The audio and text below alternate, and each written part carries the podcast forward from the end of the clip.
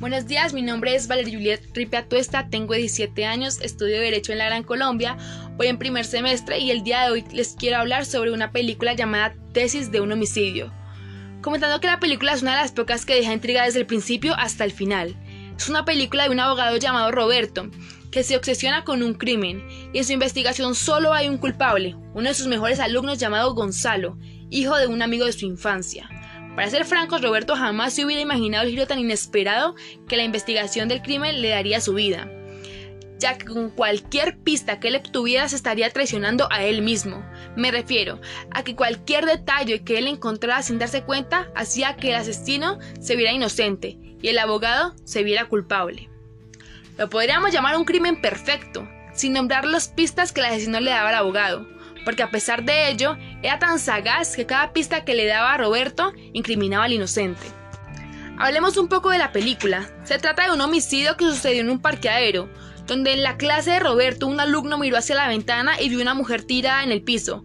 Claramente todos los alumnos con la intriga de qué había pasado bajaron a ver en compañía de su profesor.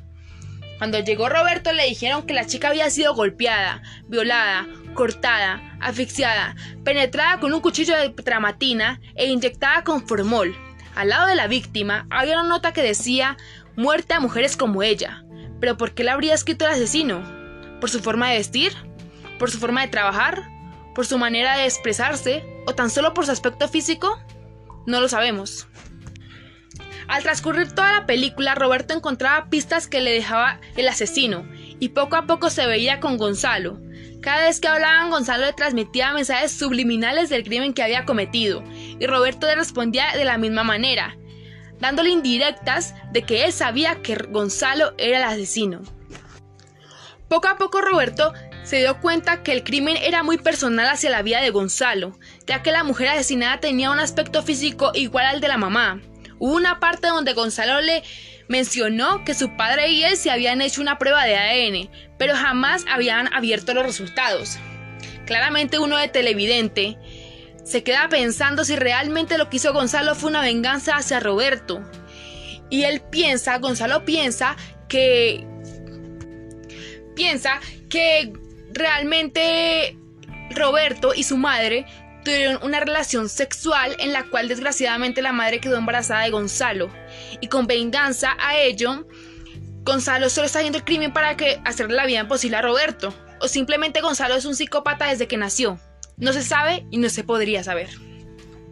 Cuando me refiero a que el asesino hacía que el abogado se viera más culpable que inocente, es que a medida que Roberto investigaba, haciendo las mismas cosas que hacía el asesino, para cogerlo o entenderlo, pero cada vez que hacía algo así, quedaba como si Roberto estuviera planeando un asesinato, por todas las cosas que tenía en su casa, o eso lo creyó la hermana de la víctima, que había sucedido hace unos pocos días.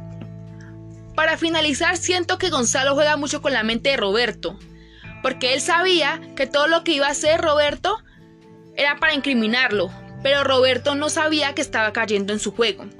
Siento que es injusto que el abogado haya quedado como un loco y el alumno inmune de todos los cargos, pero sin las pruebas suficientes sigue siendo inocente, y eso lo demostró Gonzalo. A pesar de que el profesor y el abogado, que a la misma vez son la misma persona, sabía que él era el culpable del crimen, no tenía las pruebas suficientes para encarcelarlo. Y como Gonzalo sabía que no las tenía, incriminó al abogado para que no hubieran cargos hacia él, o nomás una investigación. Lo que me hace pensar que no existe una justicia en esta película, ya que ninguno supo caer con el asesino.